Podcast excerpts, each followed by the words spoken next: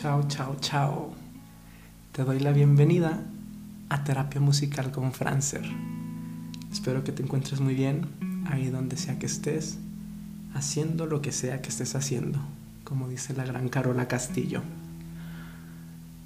Últimamente para mí han sido semanas de mucho movimiento, mucho cambio, y han sido semanas en las que la vida, de una u otra manera, me ha permitido la posibilidad de poder replantearme un montón de cosas, de una u de otra manera, laboralmente, personalmente, espiritualmente, em, familiarmente, de muchas cosas.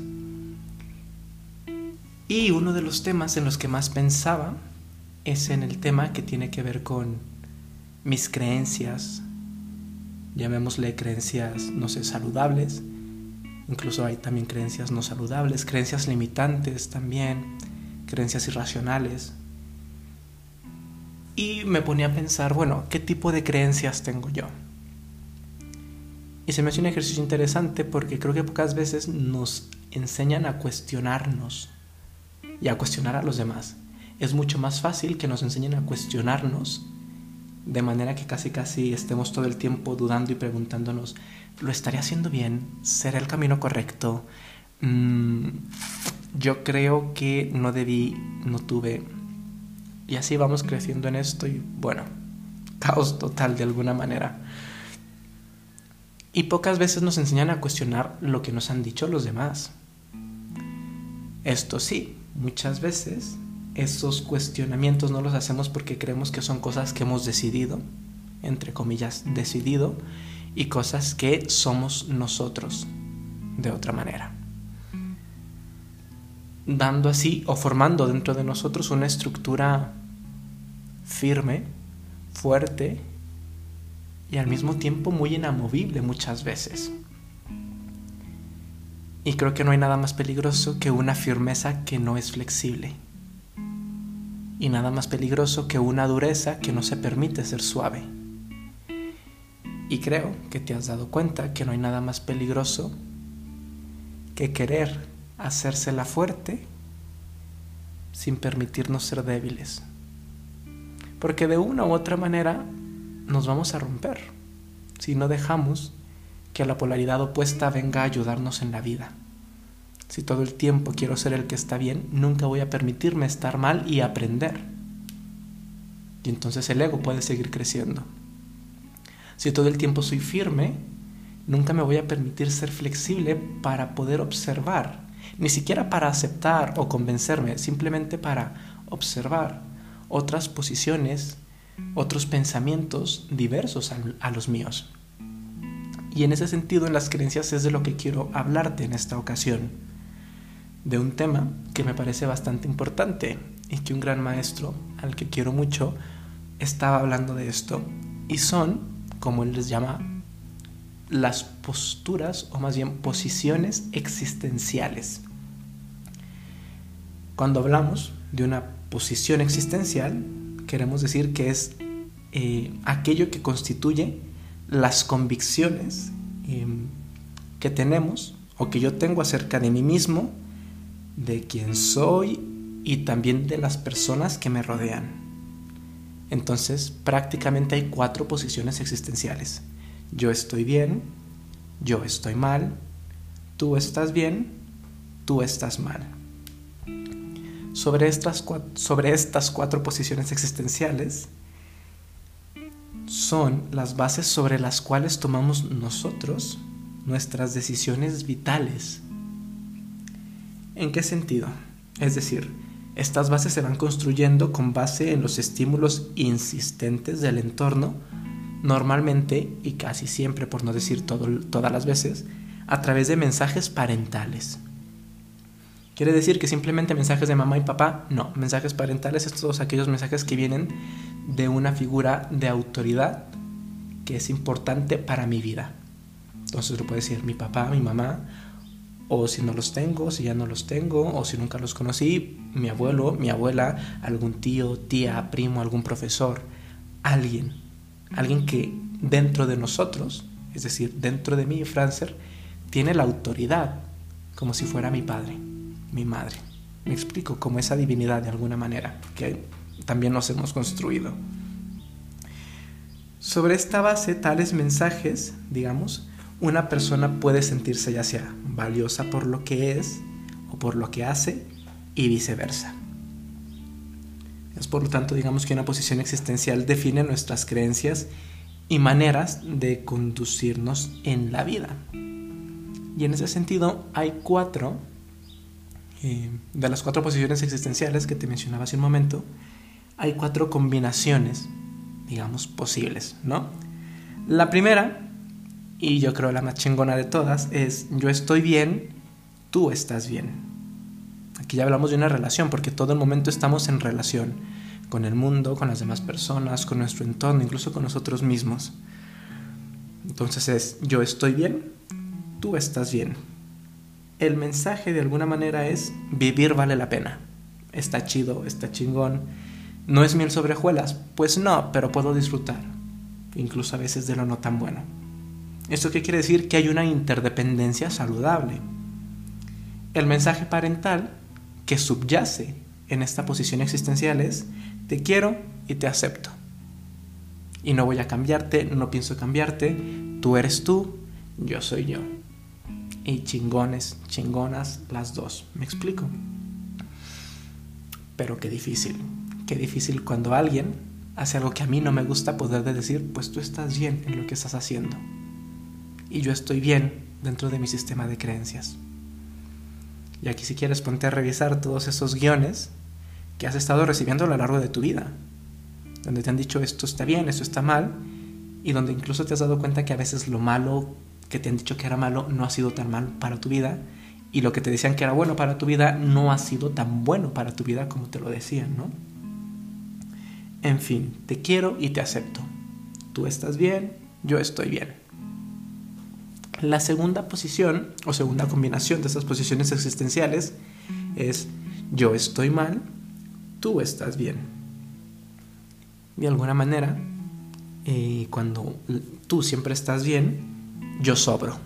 Entonces, ¿qué surge en mí? La dependencia. Normalmente cuando yo siempre estoy mal y tú siempre estás bien, va a haber una propensión a la depresión, a las relaciones de codependencia, incluso también a temas como el suicidio y relaciones con tintes también masoquistas. El mensaje parental en ese sentido es, no crezcas. Y no crezco entonces, y no tomo decisiones, y las decisiones que tomo no me hago responsables por ellas. Y siempre tengo a quien culpar siendo un adulto, ¿no? Cuando somos niños es importante que alguien más nos guíe, y por eso un niño decimos que crece bajo esta esta línea de pensamiento. Mamá y papá están bien, yo, hijo, estoy aprendiendo a cómo estar bien por mí mismo. ¿Qué pasa si me hago adulto y no he aprendido a estar bien por mí mismo? Pues yo estoy mal y tú estás bien, guíame, hazte responsable por mi vida. Y cuando algo no me guste, te voy a estar chingando porque ya no me gustó. ¿Me explico? En lugar de decir, pues sabes que la culpa sí la tengo yo por no tomar las riendas no crezcas, yo estoy mal, tú estás bien. La tercera combinación es yo estoy bien, tú estás mal. Entonces, al contrario del anterior es tus obras. Aquí surge una contradependencia. Yo necesito tener personas que estén dependiendo de mí. Yo necesito tener personas para estarlas controlando, manipulando de una u otra manera normalmente también personas con tintes narcisistas, eh, violentas, incluso con tendencias quizás al homicidio, a las relaciones de tinte sádico. Y aquí el mensaje parental es, no te dejes, tú eres mejor que ellos. Y díganme cuántos de nosotros no hemos escuchado esto creciendo aquí en nuestro bello país de México. Que a ti no te chinguen, tú chingalos. Que a ti no te hagan, tú hazles. Que no te den el primer golpe, dalo tú, me explico. Entonces no te dejes, tú eres mejor que ellos. ¿Y qué pasa? Yo estoy bien, tú estás mal. Y entonces yo tengo la razón, yo tengo la verdad, yo tengo lo que se tiene, lo que se debe hacer, no hacer, decir, no decir, ser, no ser. ¿Me explico? Y la violencia obviamente no tiene que ver simplemente con golpes. Hay distintos tipos de violencia, de los cuales ya también hablamos ahí en nuestra página de Instagram, por si quieres ir a buscarlo. Pero está la violencia física, la violencia psicológica, la violencia económica, la violencia patrimonial y bueno, ahí hablamos largo y tendido sobre esto con la gran psicóloga Nidia. Y por último, después de este no te dejes, tú eres mejor que ellos, yo estoy bien, tú estás mal, viene la última combinación. Yo estoy mal, tú estás mal. O sea, la vida no vale, no vale nada, no vale la pena. Y entonces aquí decimos que hay una independencia patológica. ¿Por qué? Porque esto lo que nos, a lo que nos pudiera conducir es aislamiento, evasión, abandono, eh, personalidades tipo esquizoides, es decir, recluirnos. El mundo está en contra, no se puede estar bien, todo está mal todo el tiempo. Y el mensaje parental es, todos nacimos para perder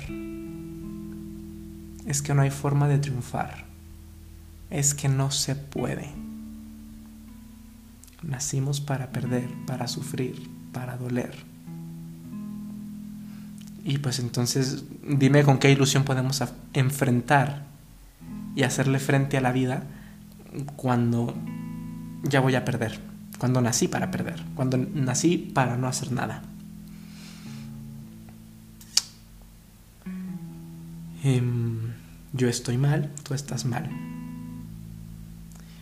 En estas posiciones existenciales, en estas combinaciones y también en saber en cuál me encuentro yo,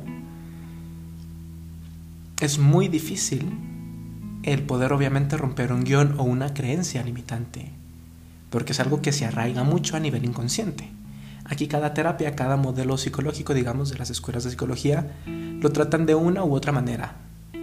Sin embargo, todos creo que tenemos como esta mira en común de poder como reprogramar nuestro cerebro, nuestro inconsciente, ¿no? De manera que ya no sean estas creencias las que decidan por mí, sino que sea yo quien estoy decidiendo lo que quiero y no quiero. Y entonces cuando me doy cuenta de que en qué posición me encuentro, puedo hacer los ajustes y cambios necesarios, ya sea por mí mismo, en terapia o como sea, para poder llegar al punto donde yo estoy bien y tú estás bien. Y esto nos ahorra muchísimos problemas. Y entonces ya cuando yo quiero hacer las cosas, las hago por mí. Y ya no te estoy preguntando a cada rato, ¿quieres ir al cine? No, ah, bueno, yo tampoco. ¿Quieres comer sushi? No, sabes que no quiero. Bueno, yo tampoco. Sino que ahora ya no vivo mi vida en base a lo que los demás esperan que yo haga, que yo sea, que yo diga, sino que ahora lo hago en base a lo que yo quiero, a lo que yo decido.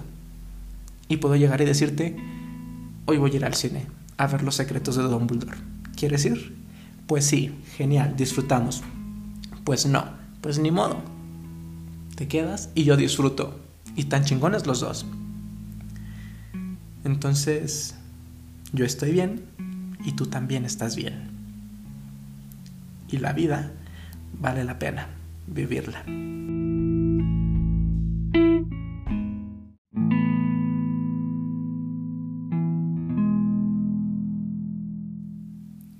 Y antes de que se me olvide, y antes de terminar, la canción que ahorita yo estoy utilizando y que traigo en bucle para poder decirme yo estoy bien y tú estás bien, es la gran e inigualable de Chica, ¿qué dices? Saoko de la gran Rosalía. Creo que la mejor manera para poder reconocer que los demás pueden tener puntos de vista y opiniones diferentes al mío, es sabiendo que yo también puedo tener puntos de vista y creencias diferentes, incluso a las mías propias. Y como dice Rosalía, yo me transformo, me contradigo.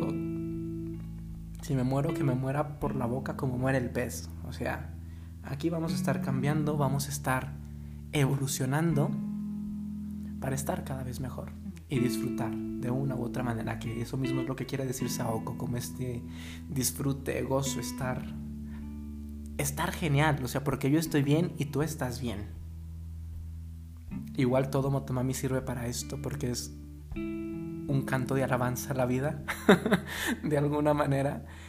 Y pues eso, soy Francer, soy psicoterapeuta, eche amo presto.